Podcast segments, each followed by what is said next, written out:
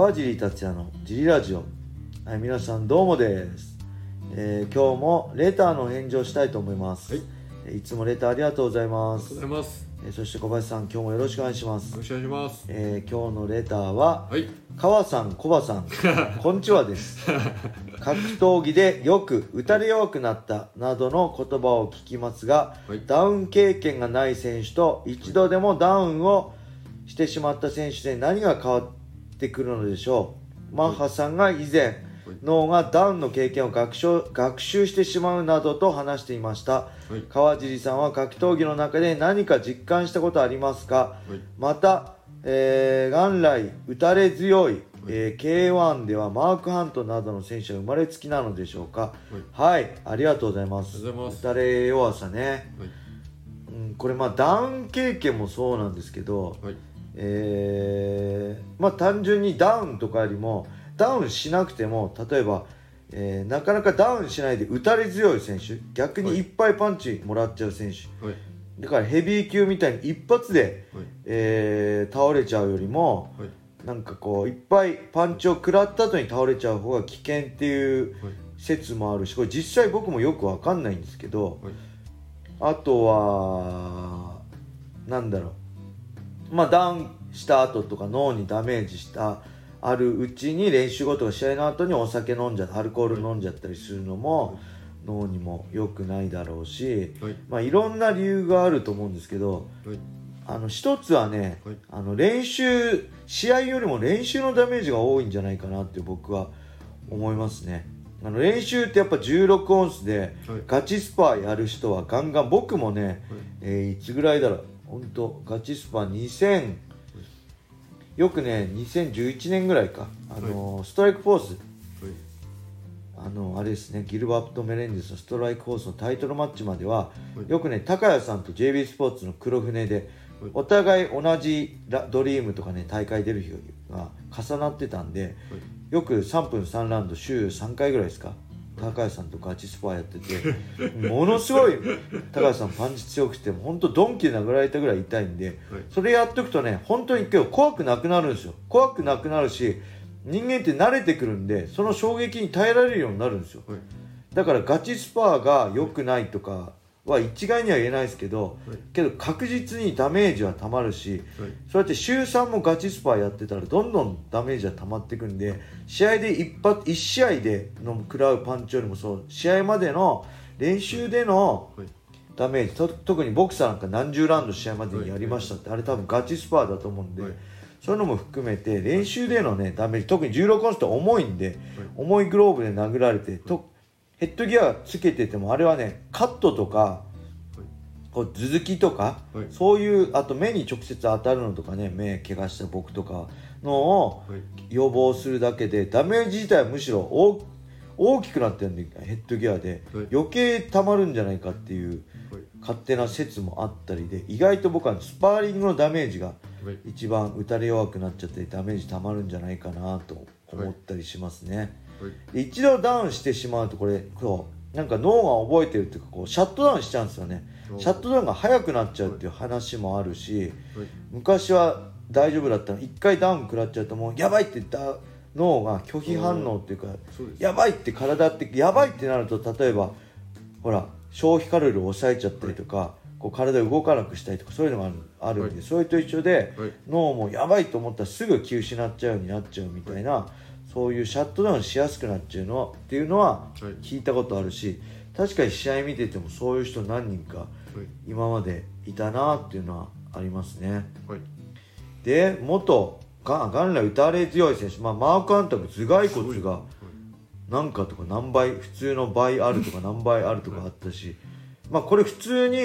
僕の経験上、はい。頭でかいやつは打たれ強い説は間違いなくあると思いますはい。やっぱ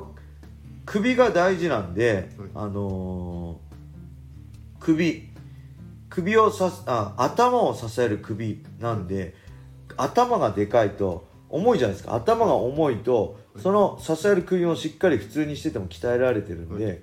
はあの顔ちっちゃい人よりも、はい。顔がでかい頭でかいやつの方がはい。打たれ強い説はあるし僕もそう思います。あの思い当たる節あると思えばね。某、まあ、某五味貴則選手とかも 打たれ強いだったんですけどびっくりしましたこれね。あのつい最近もジムで話したんですけど五味君とはやった時にいきなり僕あの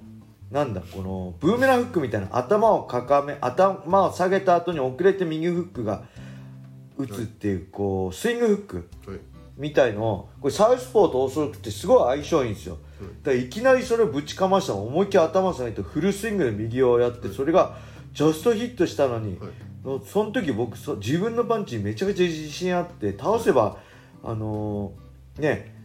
倒せる自信当たれば倒せる自信あったのにそれ微動だにせず 全く聞いてなかったからもうあの時点で結構今思えば勝負あったかなっていうぐらいびっくりしました。えこいつ効かないの？俺のフルスイングのパンチっていう。でそういう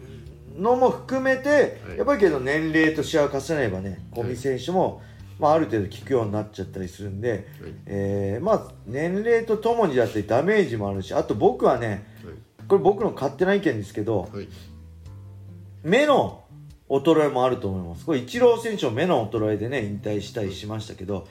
やっぱ見えるパンチって効かないんですよ。来るの分かればうんって食いしばったりあっけって体で力めば意外と効かないんですけど見えないパンチって効くんですよ。はい。でこれ年齢とともにいわゆる動体視力が一瞬の目の反射神経が落ちて今まで見えてくるって分かってグッて力入れられてたパンチなんかが、まあ、見えてるんだけどそれに反応できなくなってて、えー今まで耐えられたパンチが、はい。えー見えてないから効いちゃう。はい。僕はねそれすごいあると思うんです。だから年取ると打たれ弱くなるっていうのは確かにあ反応が悪くなる。そうそう蓄積蓄積されたダメージだったりもあるけど、ダメージ総合の場合そんな溜まってない人もいるじゃないですはい。か、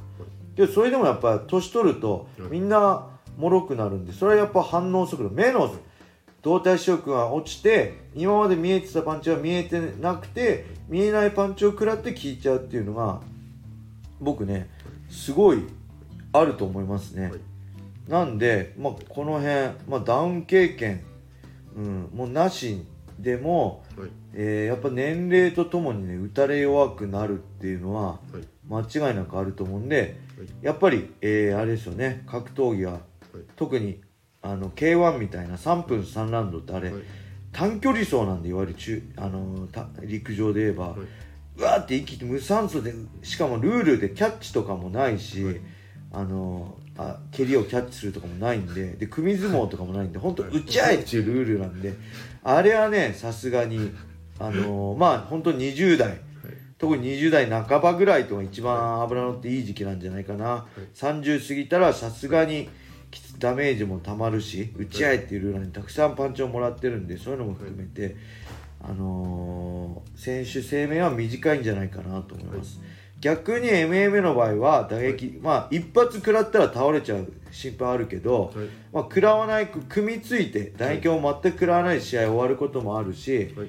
あと覚えること自体もだ、はい。そうやってダメージもたまるたまりやすいし、はい。覚えること自体も多いんで、はい。あのねこうやっぱり打撃寝技組み技レッシングって全部覚えるしかないしコンディショニングとかねフィジカルトレーニングとか、本当やること多いんですよ。学ぶべきことも多いし。はい。で試合ではただ打ち合うだけじゃなくて、なるべくワンパンチで終わっちゃうんでディフェンス技術もちょっと違いますよね。もらわない前提で組み立てるんでもらったら終わりなんでもらわない前提で組み立てるんでそういう意味でも選手生命は長くて僕自身もね40まで戦ってたし、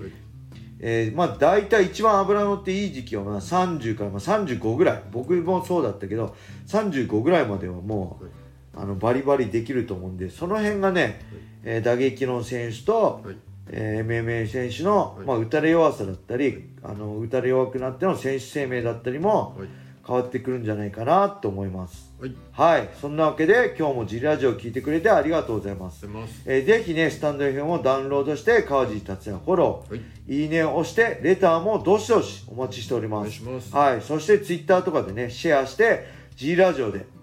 あの僕もエゴサするんでいいねを押すんでよろしくお願いします。はい。それでは今日はこんな感じで終わりにしたいと思います、えー皆様良い一日を。まったねー